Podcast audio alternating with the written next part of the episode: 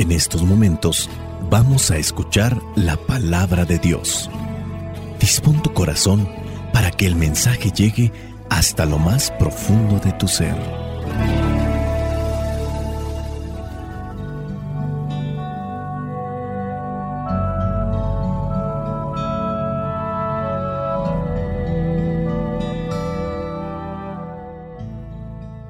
El Evangelio que la iglesia nos presenta para el día de hoy corresponde a Lucas capítulo 20 versículos del 27 al 40. Dice así, después de esto algunos saduceos fueron a ver a Jesús. Los saduceos niegan que los muertos resuciten. Por eso le presentaron este caso.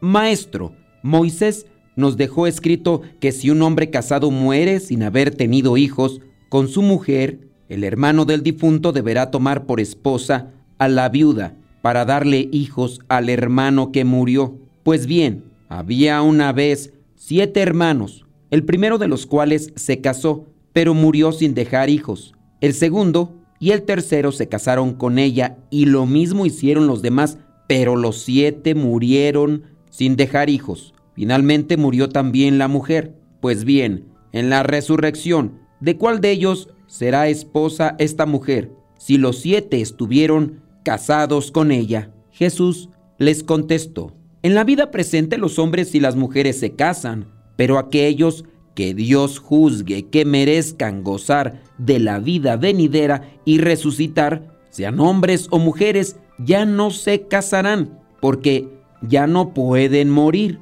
pues serán como los ángeles y serán hijos de Dios por haber resucitado. Hasta el mismo Moisés, en el pasaje de la zarza que ardía, nos hace saber que los muertos resucitan. Allí dice que el Señor es el Dios de Abraham, de Isaac y de Jacob, y Él no es Dios de muertos, sino de vivos, pues para el hombre todos están vivos. Algunos maestros de la ley le dijeron entonces, bien dicho maestro, y ya no se atrevieron hacerle más preguntas.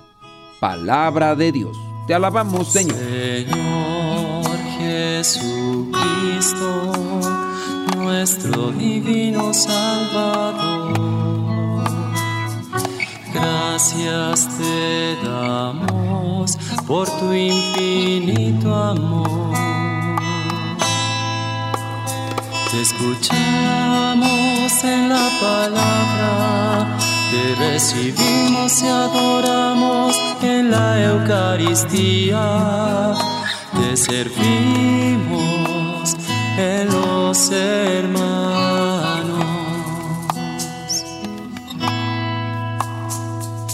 Que seamos misioneros como lo quieres tú. Enseñando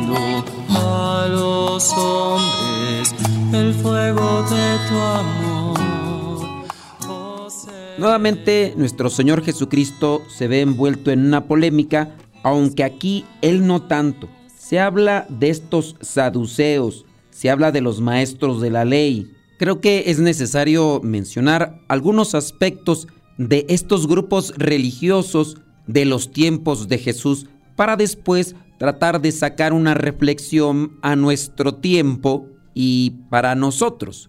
Los saduceos y los fariseos son dos grupos religiosos, judíos, que aunque creían en un mismo Dios, tenían ideas diferentes. Los saduceos eran miembros de una clase sacerdotal. Se centraban en el servicio del templo, a menudo eran considerados más conservadores y eran escépticos o rechazaban las tradiciones y enseñanzas que no estaban explícitamente respaldadas por la Torá. En este caso hablamos del Pentateuco, de una forma más clara y para que otros que no conocen qué es el Pentateuco o la Torá, son los primeros cinco libros de la Biblia. Puedes ir a buscarlos, el Génesis, el Éxodo y todos los demás que siguen. Esos vendrían a ser la ley de los judíos. Esos vendrían a ser los libros canónicos. Todos los demás libros del Antiguo Testamento solamente respaldarían lo que ya en estos cinco libros canónicos ya se ha mencionado. Regresando a los saduceos, no creían en la resurrección de los muertos, ni en la existencia de los ángeles, ni tampoco obviamente en los espíritus. Así como se oye, ellos pensaban que terminando ya en esta vida se acababa todo, no había nada más. Así como lo pueden también en cierto modo creer los ateos. Los ateos dicen no hay Dios y después de esta vida no hay nada. Así también lo creían los saduceos. Si bien los saduceos creían en Dios, no creían que existieran seres espirituales, llámese ángeles o espíritus. Los mismos saduceos tenían una relación más colaborativa con las autoridades romanas en comparación con los fariseos. Ahí vamos a dejarle con relación a los saduceos para no abrumarlos con este contexto histórico que corresponde a este grupo que hoy se presenta en el Evangelio. Vamos ahora con los fariseos, este otro grupo religioso que está en confrontación y pareciera ser que aquí Jesús, nuestro Señor Jesucristo, es el referee. Los fariseos eran un grupo más diverso, valoraban la observancia rigurosa de la ley oral y escrita, es decir, que ellos aceptaban lo que estaba en la Torá, en el Pentateuco, en los cinco primeros libros de la Biblia, pero también ellos aceptaban todos los otros libros como inspiración de Dios, como algo que también se tenía que observar, no así como ya lo mencionamos los saduceos. Los fariseos creían en la resurrección de los muertos y también en la existencia de ángeles y espíritus. Los fariseos tenían una interpretación más flexible de la ley y estaban más abiertos a las tradiciones orales y a la evolución de la ley en respuesta a las circunstancias que se estaban dando conforme el paso de los tiempos. Nuestro Señor Jesucristo tendrá conflicto con esto, ya que muchos fariseos y maestros de la ley en algunos momentos le estarán reprochando que por qué no se lavó las manos antes de comer, que por qué caminaron unos cuantos pasos cuando no deberían de caminarlos en el día sábado, que por qué sanó a una persona en día sábado y cosas así, que son preceptos apegados a la Torah, pero que al final de cuentas son tradiciones orales, son preceptos humanos que se aplicaron para que se observara más fielmente lo que es la Torah o lo que dice en los libros canónicos de los judíos, que en este caso estamos hablando del Pentateuco. Regresando a la descripción de los fariseos, eran más populares entre la población en general que los saduceos y tenían un papel más activo en la enseñanza y la predicación. Ambos grupos desempeñaron roles significativos en la vida religiosa de aquel tiempo, en la situación política de Judea en ese periodo y sus diferencias a menudo pues llevaron a conflictos, no solamente con nuestro Señor Jesucristo, sino también con el mismo San Pablo tendrán una presentación o confrontación en los hechos de los apóstoles. Dejando a un lado la discusión de estos dos grupos religiosos de los tiempos de Jesús, creo que es importante dar una visión, una reflexión sobre lo que es la vida después de esta vida. Dice nuestro Señor Jesucristo en el versículo 34, en la vida presente los hombres y las mujeres se casan, pero aquellos que Dios juzgue que merecen gozar de la vida venidera y resucitar, sean hombres o mujeres, ya no se casarán. No será pues una vida como la que tenemos aquí en este mundo, no será una vida material o física. Las personas se casan también por sentimientos. En aquella vida entonces no prevalecerán, no estarán los sentimientos. Puede ser que en su caso sí se ve el matrimonio como una proyección para estar con alguien por quien sientes algo. Y con esa persona quieres vivir el tiempo que te toca estar en este mundo, ayudarle y también buscar a alguien que te ayude pero después de esta vida no habrá como tal sentimientos. Creo que esto también podría responder a la pregunta de si es que nos toca estar con Dios estaremos buscando a nuestros familiares, a nuestros conocidos, a nuestras personas queridas? Si hablamos de que no habrá sentimientos y que entonces por eso no se va a casar, no es que estemos buscándolos o anhelándolo ese momento para encontrarnos con ellos. No habrá una alegría si me los encuentro, tampoco habrá una tristeza. Dice en el versículo 36, serán como los ángeles y serán hijos de Dios por haber resucitado. Los ángeles no tienen necesidad de lo material, no tienen necesidad de los sentimientos. Serán como ángeles, pero no serán ángeles, porque a veces también eso se dice. De este texto del Evangelio podemos sacar muchas consecuencias. Primero, hay que quitarnos esas ideas o esas imaginaciones a la forma humana de lo que es la vida eterna.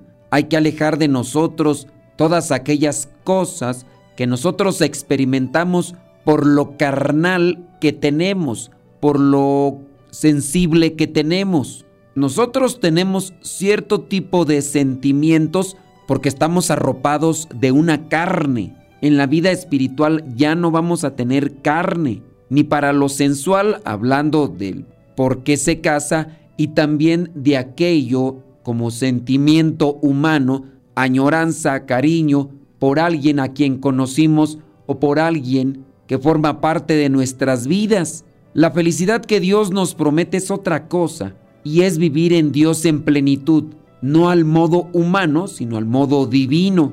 Y el modo divino es superior a lo humano.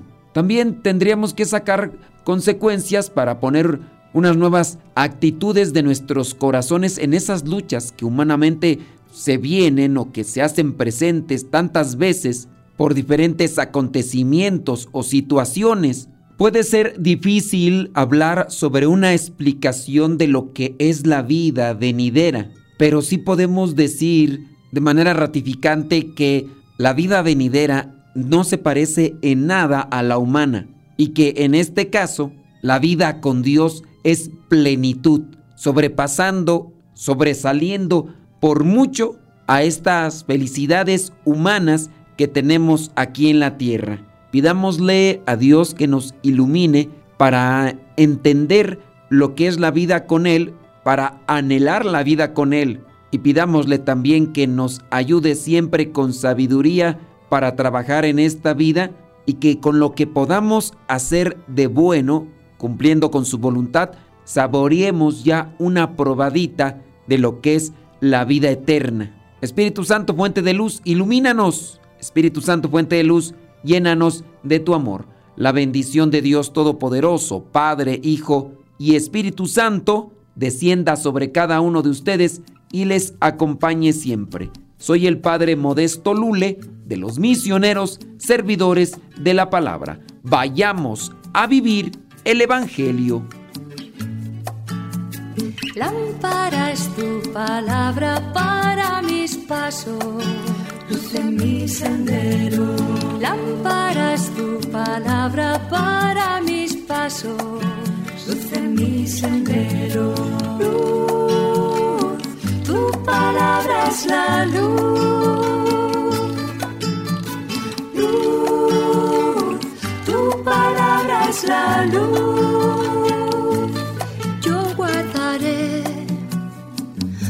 Justos mandamientos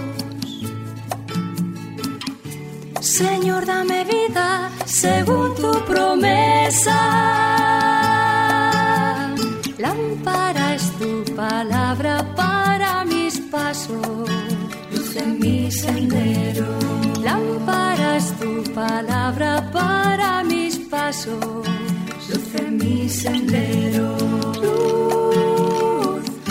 Palabra es la luz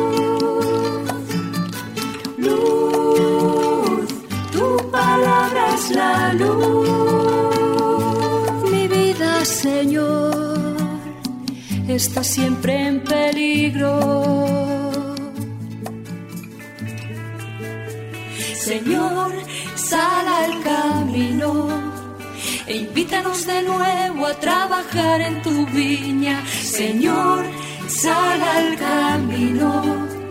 E invítanos de nuevo a trabajar en tu viña. No importa a qué hora, no importa a qué precio, nuestra paga eres tú y tu reino.